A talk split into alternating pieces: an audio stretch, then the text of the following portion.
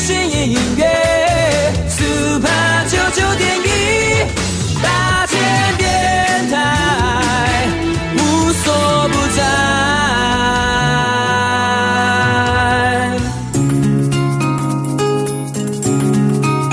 传承咱家己的文化，宝岛的精神，才袂变卦。Amos 邀请你同齐创造咱的宝岛新故乡。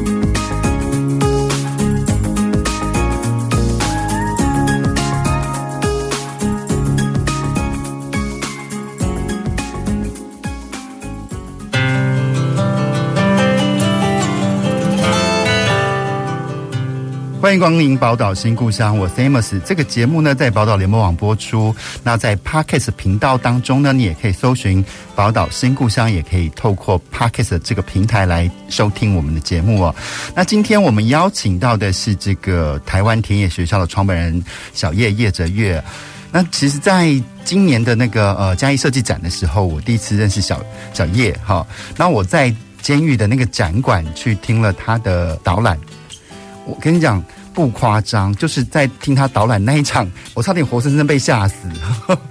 因为我们一般的导览都是很温文儒雅的哈，然后你要知道小叶他的个人的形象就是光头，然后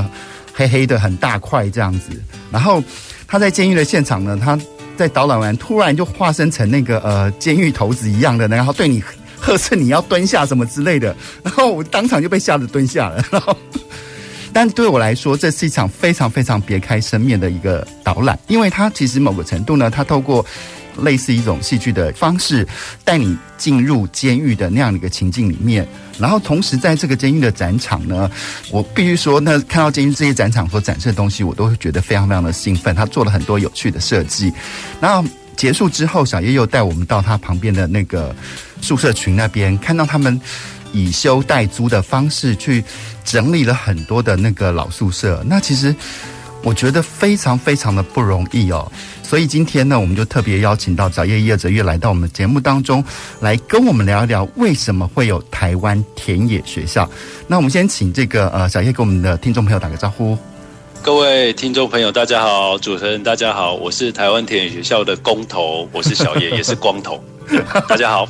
这公投的形象非常非常的明确哈。那我想请教一下小叶哦，当初啊怎么会想要在嘉义去创办这个台湾田野学校？你是嘉义人吗？我自己本身不是嘉义人哦，但是我现在都是定居在嘉义这个地方。对，那我之前那个天野学校创办，其实是之前在高雄的时候，有几位老师共同创办的。好，那小叶是在天野学校的这个学习的过程里面，然后慢慢的去连接到台湾的土地，更认识原来台湾各个乡镇，然后还有一些年轻人在土地做的一些故事，所以慢慢的就是几位创办人才把这个品牌交由小叶这边来继续深耕跟经营。那我们就把自己扎根在嘉义，把天野学校的精神继续在嘉义这边做实践。哈，那怎么会就是为什么会选择？再加一扎根呢？因为其实如果说从高雄创办的话，我们知道整个南台湾都是一大片田野呢。为什么会选择嘉义呢？我选择嘉义的机缘其实也蛮特别的哈，因为其实我自己是在台北出生，嗯，台中念书，然后南部工作，那、嗯啊、最后定居嘉义。那、嗯啊、因为我们之前在来嘉义的前十年，其实我们在高雄的桥头糖厂也是一个文化资产的空间，也在那边做营运跟保存。嗯，好、啊，那也在高雄的这一段，就南部的这段时间，其实就透过蛮多的社区营造，然后跟不同的学校跟年轻人一起到社区里面去做环境的改造。那也是在这过程里面，因为累积了一些作品，然后累积了一些改造的案例。那就在一百零四年的时候，嘉义市政府受邀田野学校来嘉义这边分享演讲。那后后来大家也谈得很开心说，说那嘉义有没有可能可以做这样长期的社区营造的机会？嗯、那我们才开始慢慢到嘉义这边去做这样实践的一个可能性。好，所以这是开启了一个契机。是，那当初为什么会用呃，就是刚你有说。要走读田野嘛，所以用田野学校当成一个品牌的名称哈。但是田野学校从呃从一开始到现在呃在嘉义做的事情，好像似乎有些不一样。那如果说你是换个方式来来介绍那个田野学校的话，你会用什么样的形容词，或者说呃田野学校正在做的事情是什么？来跟我们的听众朋友介绍一下吗？田野学校我自己在诠释很重要的核心是，就我们非常相信学习不是只有发生在教室里面，嗯、学习的场域可以在土地上，然后透过专业教练的引领，然后在实际就实作中遇见更好的自己，然后连接志同道合的伙伴。然后开始让自己的生活周遭也更美好，我觉得这是天野学校很重要的精神。嗯，然后呃，因为在那个呃，我不知道你们在桥头糖行经营的时候，你们那时候是用一种是 OTM 吗？还是承租的方式去经营那个空间？还是是来物来物采购的方式去经营那个空间？那时候比较像是单纯的租，就是租用桥头糖厂的以前的招待所，然后在那边做空间的保存，那甚至有一些环境教育的推展。呵，那如果是租用桥头糖厂的空间，因为桥头糖厂的空间那时候也大概都是日式的建筑，应该是这样吧？是，没有错。对，那你在接触这个日式建筑的时候，你会呃，就是我不知道你第一次走入这个桥头糖厂的时候看到日式建筑，然后。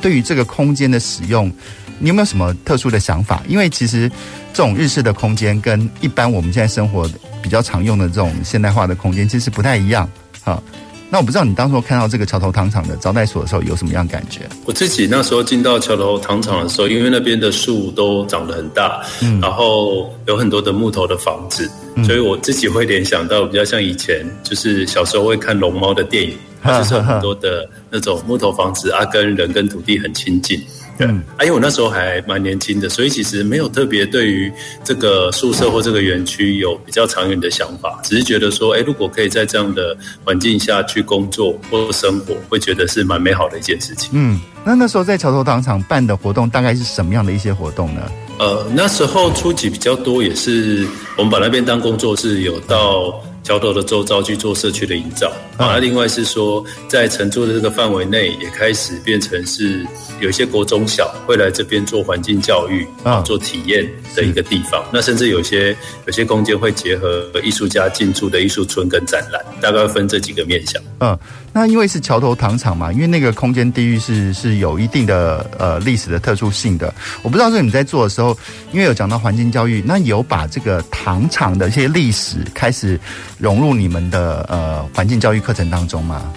那时候其实我自己也对台湾的土地的还蛮陌生，所以其实我我觉得比较多的是那一段时间我自己也成为其中一个学习者，去了解台湾在桥头这里甚至糖业的文化，然后还有在桥头糖厂这边以前他招待所，甚至有网球场，甚至还有棒球场，嗯，还有招待所的一些关系。对，所以也是透过跟长辈这边的一些互动啊，跟耆老的访问，慢慢了解，诶，原来他的样貌是这样的一个生活的样貌。对，我不知道，因为我刚好之前在湖尾住了一个月，然后也在研究这个湖尾糖厂，然后就是我不知道桥头糖厂是不是一样，因为虎尾糖厂它是一个什么，也就像你说的什么有网球场、有游泳池，还有日式的公共浴室，就是呃，在那个早期那边，简直糖厂附近的生活圈都是笼罩在。糖厂的各式各样的建设里面，哈，就是他可以用糖厂的那个呃游游泳池啦，用小时候去糖厂的浴室去排队去抢这个浴室，而且我们也在访谈当中也发现，原来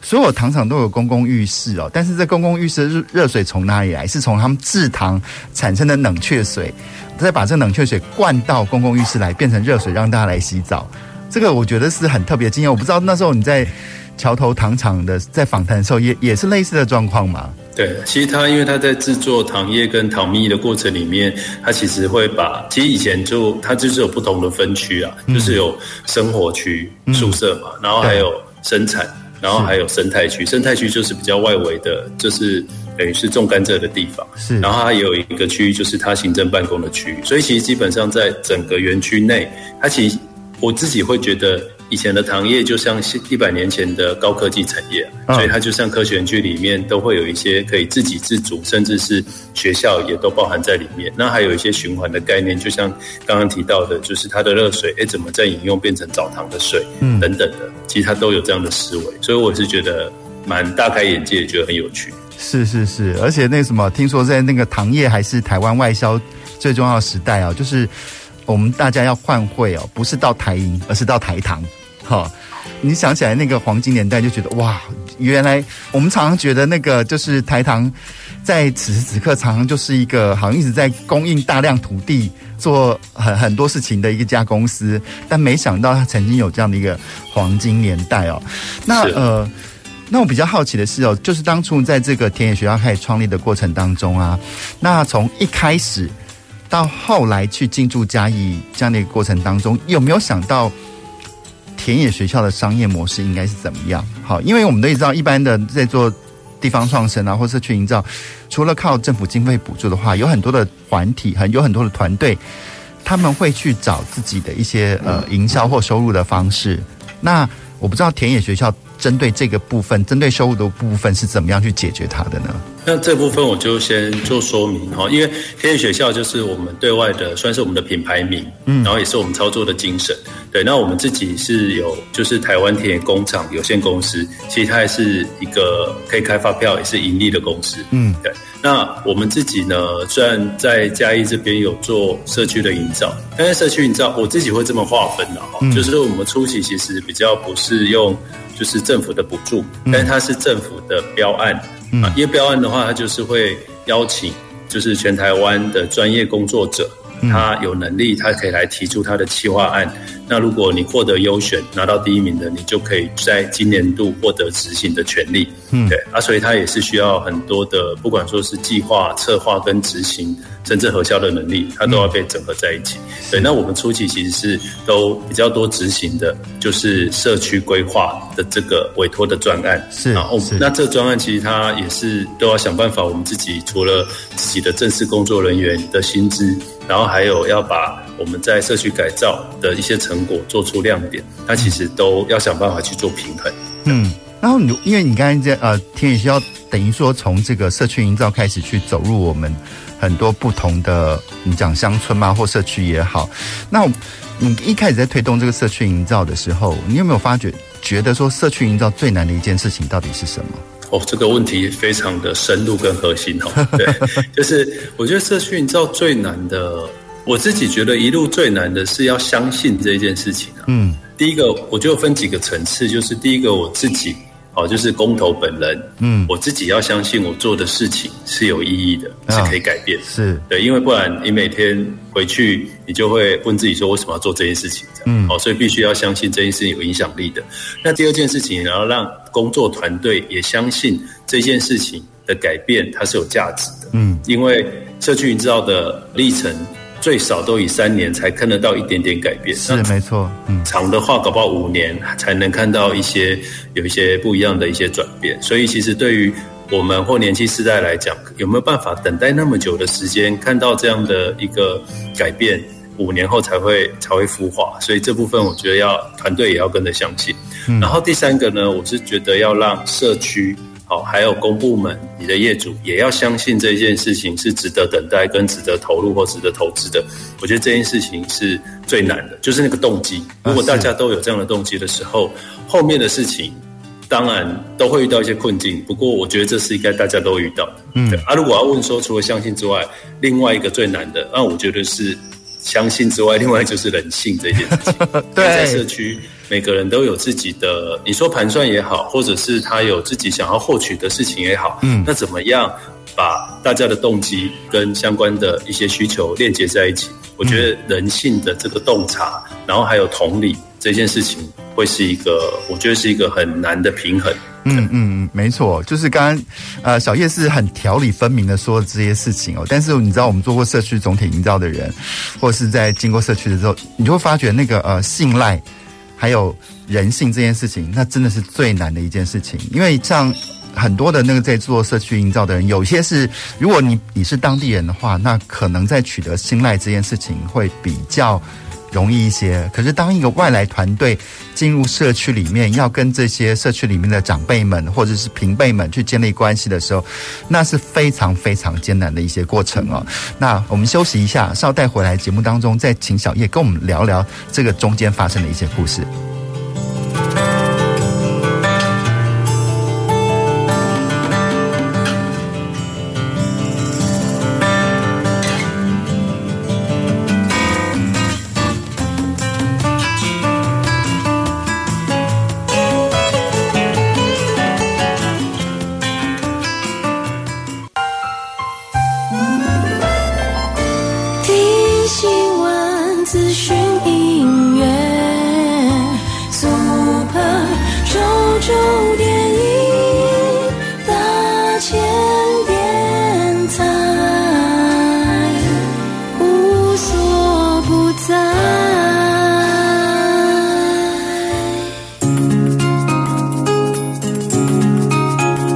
承咱家己的文化，宝岛的精神才袂变卦。Amos 邀请你同齐创造咱的宝岛新故乡。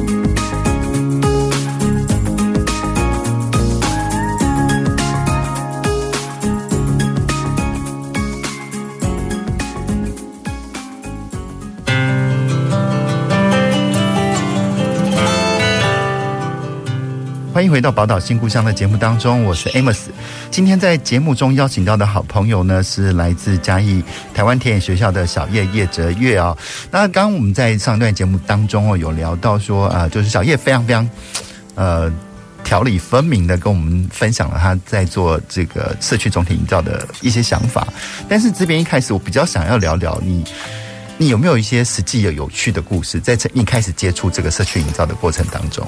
我自己觉得有趣的是，我刚开始在投入的心态会完全不一样。嗯，因为我之前在南台湾，不管在高雄、屏东、台南，在做社区营造的过程或做设计的过程，会比较像是我在完成一个作品。嗯，然后完成后，我可能就会退场。所以有时候很难去知道他未来三年后跟他能不能接续这件事情。那我自己都会开玩笑说，他最美好的时候就是他完成的那个时候，因为再下来就会开始衰败这样。好，那我觉得到嘉义这边的心情会完全不一样，因为已经有一些不同的设计的经验跟营造的经验，所以在嘉义的心态是我想要把自己。的想法跟梦想，还有自己就种在这个土地上面，嗯，对，那我就好好在嘉义能生活生存，然后可以长出不一样的一个内容，所以就会比较在意它比较长期可能可以发展出什么样的一个模式，嗯，所以我自己觉得比较有趣的是第一个是心态，好，那第二个是我觉得就是会比较勇于去做挑战，因为你时间拉长了，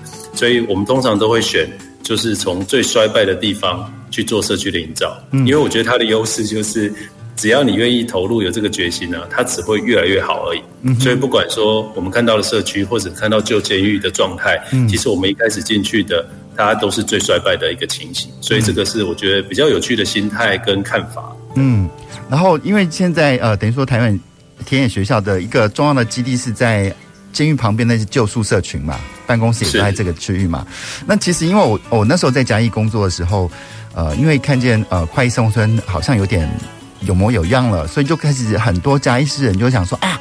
我们在监狱旁边还还有很大的一片宿舍，我们也可以来来活化。但是提出这样的意见的人很多哈，但是至于要怎么做，谁要花钱来做这件事情，大家就开始哦，我们再想想，我们再想想。我不知道当初这一块地方是怎么找上你的，你们又怎么样去进驻到这个呃旧监宿舍这里的呢？这个我觉得也是很关键哦，就是其实我们在就有机缘到嘉义是从社区营造开始，但是我们其实从第一年就已经有双，就是等于双轴线进行，就除了社区的营造之外，另外我们也是在旧监狱这边就开始去进行活化。那我们进到嘉义为什么有这个机会哈？就第一个，因为那时候嘉义在一百零四年的气氛是，就是大家都大概你问嘉义有什么？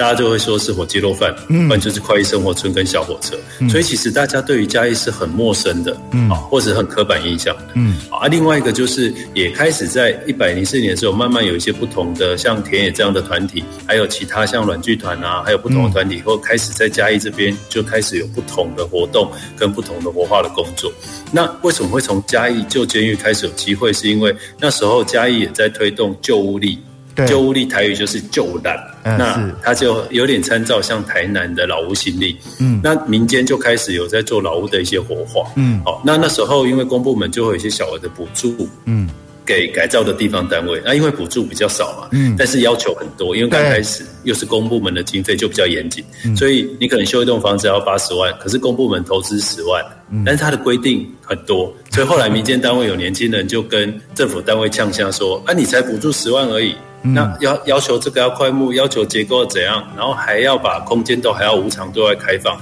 那不然他就指责公部门的文化局的科长说，不然你们公部门做了什么示范？你说说看。呵呵呵。那也是因为有这样的呛虾，所以。就是后来也邀请了陈正哲教授，就南华大学陈正教授，开始去盘点嘉义哪一个地方最有机会做长期的一个推动，嗯，所以才选定旧监狱作为公部门的示范。然后公部门也很正向的看待这件事情，他觉得我们既然要跟民间一起推动，我们自己就要有一个比较长远的规划跟示范的基地，所以这个是一个开始去做旧监的一个很特别的契机了，就把大家的呛声变成是一个动力，然后正向的往前去做推动。是，没错，因为在快意生活村旁边哦，就是呃，我们会知道说，哎，其实嘉义它，呃，它很重要的一个产业是林业哈，尤其林林业的加工业哈。其实现在在嘉义市还留了很多很棒的工艺师啊，那呃。嘉义一直想要朝着这个所谓的“暮光之城”这这个这个称号啊，或木都这件事情，一直想要把这个呃昔日的荣光重新再再现在嘉义市里面。可是我觉得我去到那个呃嘉义旧建宿舍的时候，我看到小叶他们做的事情比较感动的是，我觉得他们在除了去修这个旧宿舍之外，我觉得他们把修旧宿舍这个过程当中一些关于功法的思考。好，一些关于跟那个呃，在木工上的一些功法，他们都很清楚的，也把啊、把它重现在整个空间里面，就变成一个很好的一个展示场了。那我比较好奇的是，当初你们在做这些事情的时候是，呃透过什么样的方式去研究？因为其实很多的在修旧木屋的时候，它因为它毕竟它的很多功法可能失传了，所以除了你要研究建筑之外，你还必须去研究它的历史。你才会知道很多的很多日式建筑里面有一些美美嘎嘎，其实是跟我们现在的想法是很不一样的。当初是怎么样的一个学习的过程呢？我这个部分我先就是分享一下，会有这样的一个推动的历程，跟台湾不同的就是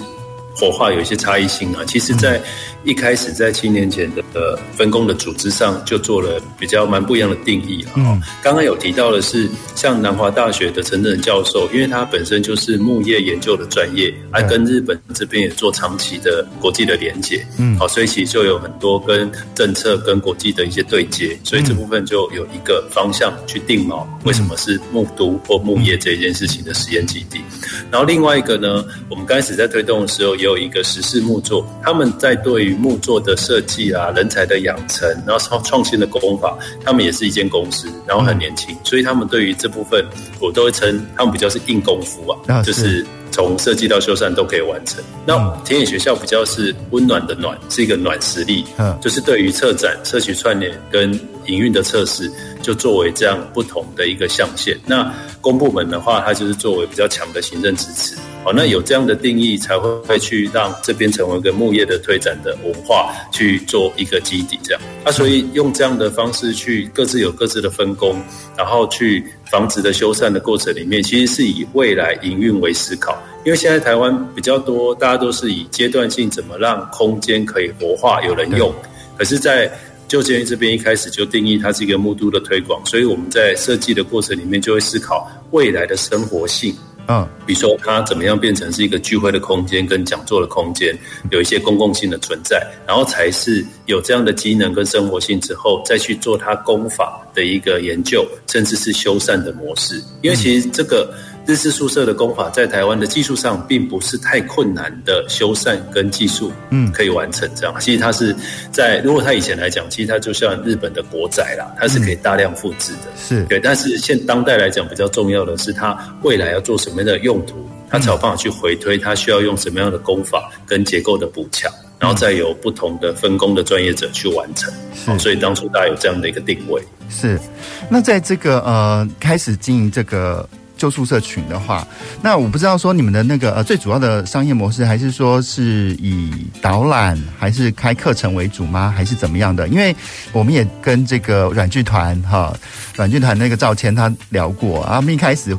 其实赵谦是嘉义人啦，他在一开始的时候，他们又会很惊讶一件事情，就是呃观众永远只有那么多哈，就说其实那时候在嘉义看戏的人。并不是有足够的人去支撑所谓的剧团演出的，所以他们开始大量的去走入学校，啊，走入社团，然后去用教导这个戏剧演出的方式来培养他们的一个群众。那我不知道田野学校在这个部分的经营是，因为因为我相信一开始。想要去去游览的人肯定是比较多的，然后要去观看这个田野学校，就是就间宿舍这边，它必须是它其实是比较有知识性的。一开始可能呃大家觉得只是想去加一玩玩，并没有想那么严肃的去呃去上一些课什么之类的。那这个过程你们怎么样去建立起来的呢？其实，在嘉义旧监狱宿舍群这个区域啊，因为它确实它不是一个服务型的营运的园区，对，所以里面因为它也不会有餐饮，不会有咖啡，嗯、所以平常其实不会有什么散客来，最多就是有一些文青大家来外拍，对，就是觉得这边很美这样。所以我们这边其实，在之前来讲，确实没有提供比较服务的一个行为。嗯，那这边的话，其实我们一开始是比较当成是工作室，嗯、就是我们就。不管说是有公共艺术的委托，或者是有政府这边社区营造的委托，所以我们就在这边当成工作室，然后在就是工作，就是当成是一个工作站的地方，这样。嗯嗯。哦，那至于我们在推动的方式，它比比较比较特别，是因为我们就比较有义务的，哦，就是跟公部门、跟南华大学，我们是义务的，有针对几栋公共空间的房子，我们就把它当成是一个，比如说是一个社会创新，或者是社会使命，那我们就透过。我们如果两年内要把这房子修好，我们把它拆解成这个地板可能需要匠师带着多少的学校的年轻人完成，然后这个结构或者这个油漆，我们就是把它拆解成，比如说一年以上二十场的课程，透过一场一场的工作坊，有的跟学校合作，课程直接合作，嗯，那有的呢就变成用自工的方式号召大家一起来完成，然后在两年内就把公共空间这四联动，透过公部门，然后透过私部门跟学校还有自工。大家一起合力把它修缮完成，哦，所以它比较不是是一个付费的课程，它比较像是一个公共，就是自工一起透过社会实践的方式去完成的这个方法。所以我们到现在其实这边也还没有提供比较系列型的这种木工的，就是收费课程，大部分都是比较是有自工型的，或者是培养，好有一些种子。是有政府计划，它有效，就是比较有计划的去培养一些木工的工班，或者是一些木造的人才。嗯，它的模式会是这样子。嗯，那在培养这个人才的过程当中哦，就是我不知道说你有没有发觉，因为其实，在培养木工的过程当中，你需要的可能是设备嘛。好，其实那时候我们在会计生物所也曾经想要做这样的课程，但是。第一个是没有这样的空间，因为你知道所有的木工厂，他们都需要很大的空间去摆设那些比较大型的一些机器设备。然后，但是我看现在在这个旧宿舍群当中，已经开始有一些小的这些呃工具机的进入了哈。然后，当初你在等于说把这个课程建构的过程当中，这些东西是怎么样一点一滴建立起来的？还有那些对于它的未来有什么样的想象？当初一开始确实没有太多的木工的相关的机具哈，嗯，对，那我就分几个阶段，就是因为我们是第一期进驻嘛，嗯，那进驻之后，好像在地有一些团队，然后还有厂商也看到有一些不同的可能，所以后来第二期进驻就有一个福樟木业，他们自己本来就是在嘉义这边有林场，然后也在做制材的产业，所以后来他们自己也修了四栋。最开始在就进了一些小型的机具，就把嘉义市当成是他们的，比如说产业的橱窗，那甚至是可以做一些体验的橱窗。所以，如果一些中小型的体验，就可以在我们隔壁这个服装，它就可以进行。那后来也因为这样子，慢慢有一些学校会来这边做体验啊，或者有一些散客的家庭会来这边做自己的椅子，哦，或者小的创作。那慢慢的后来公部门这边就是有南华大学郑哲教授跟文化局这里，我们就一起讨论，然后由文化局这边主导，就又做了一个哦，就今年刚完工的实验牧场。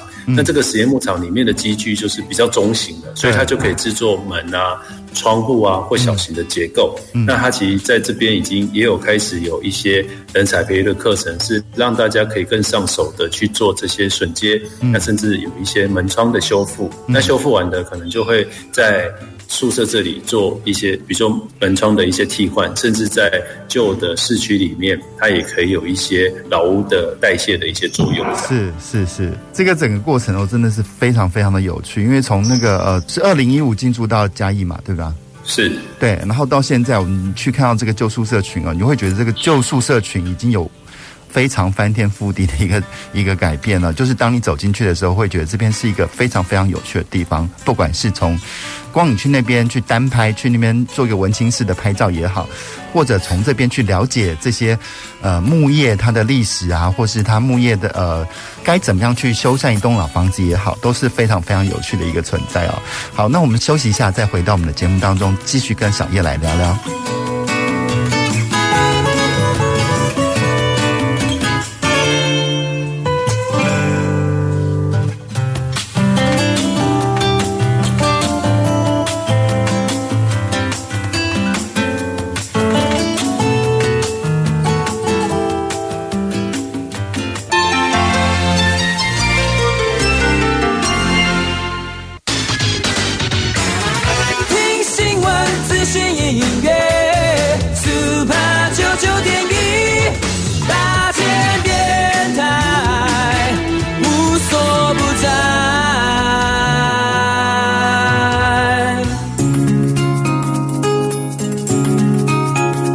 承咱家己的文化，宝岛的精神才袂变卦。Amos 邀请你同齐创造咱的宝岛新故乡。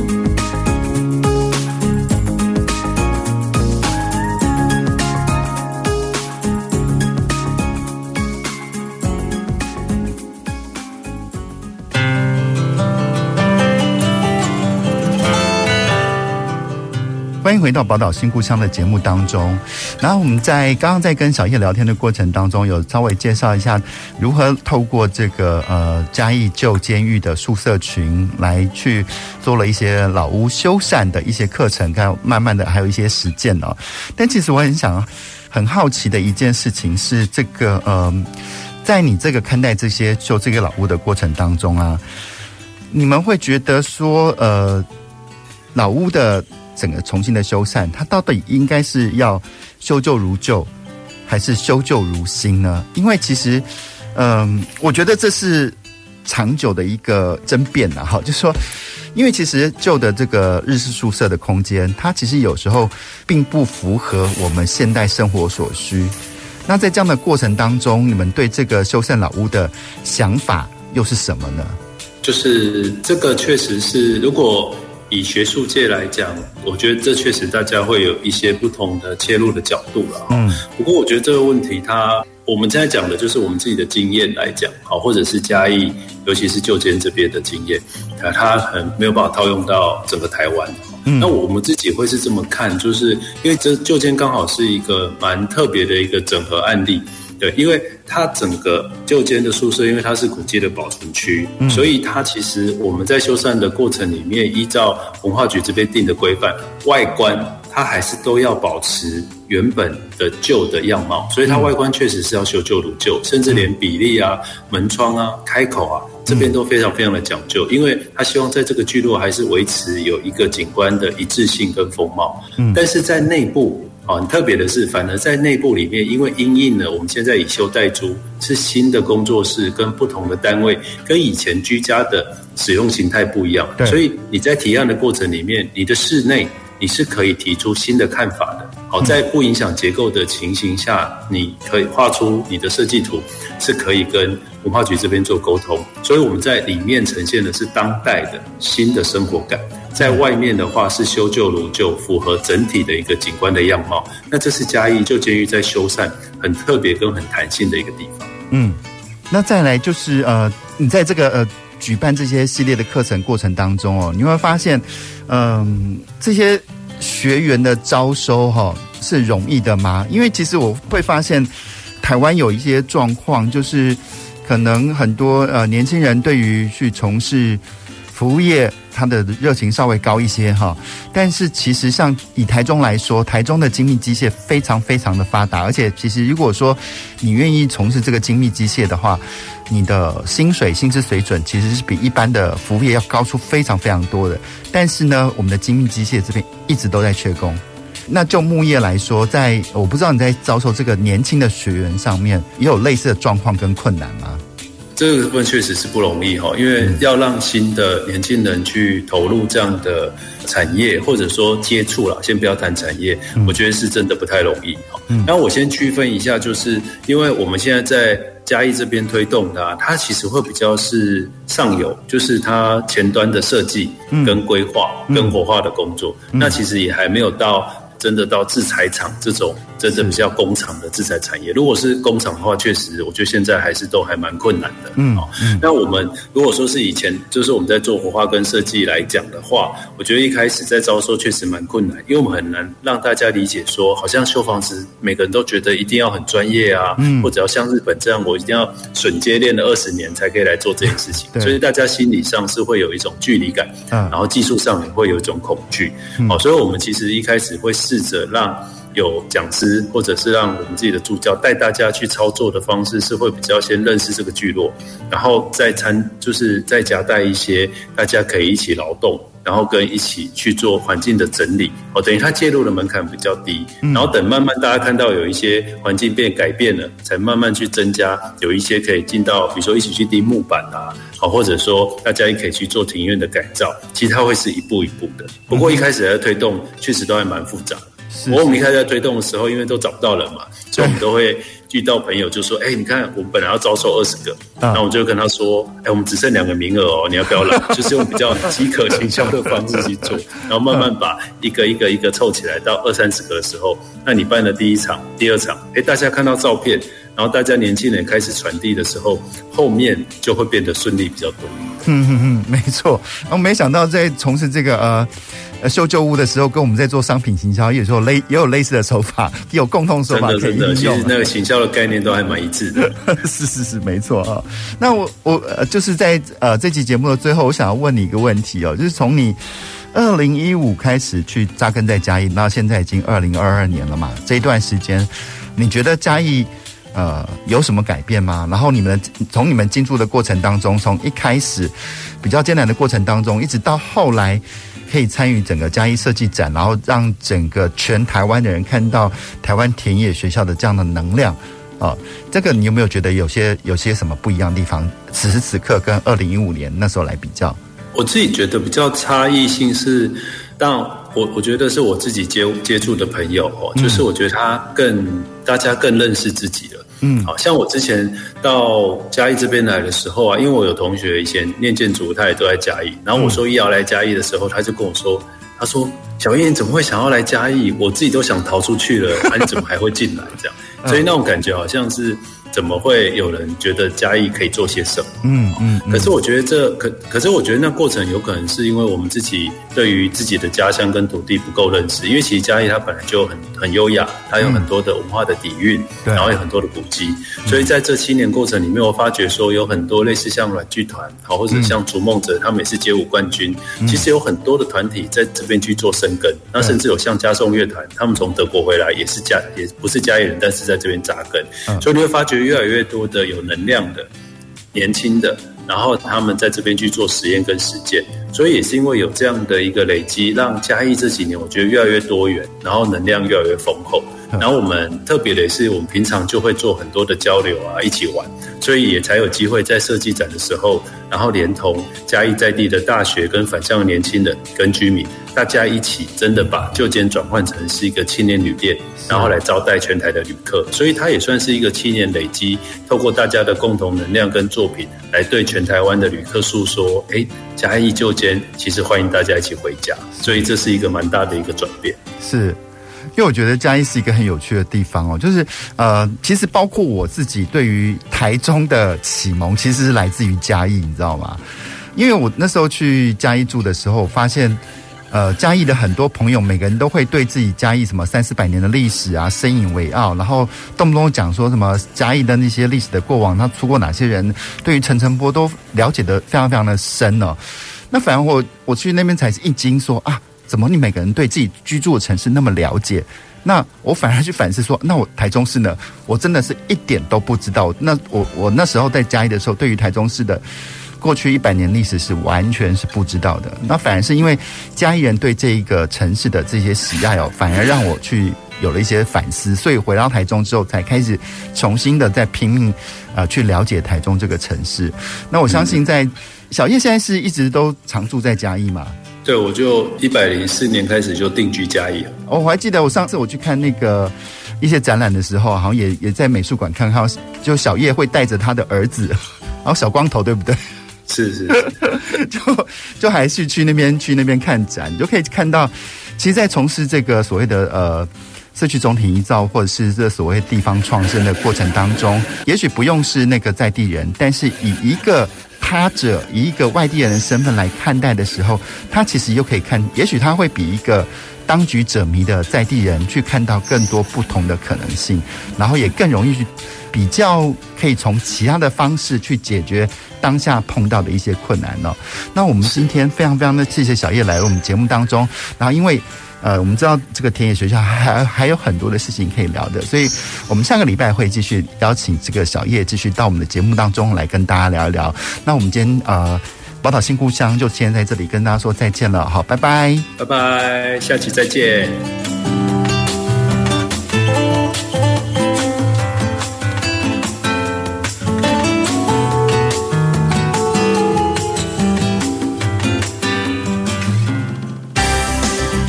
本节目由文化部影视及流行音乐产业局补助直播。精彩节目不错过，及时收听不受限制，赶快下载宝岛联播网 APP 线上收听。Happy Weekend！周末就要好好慰劳自己，在家追剧、外出郊游，当然少不了 Seven Eleven。Seven Eleven 每周六日惊喜好康价，众多商品超杀优惠，怎么买都划算，让你周周买周周省。现在就到 Seven Eleven 就近买最超值。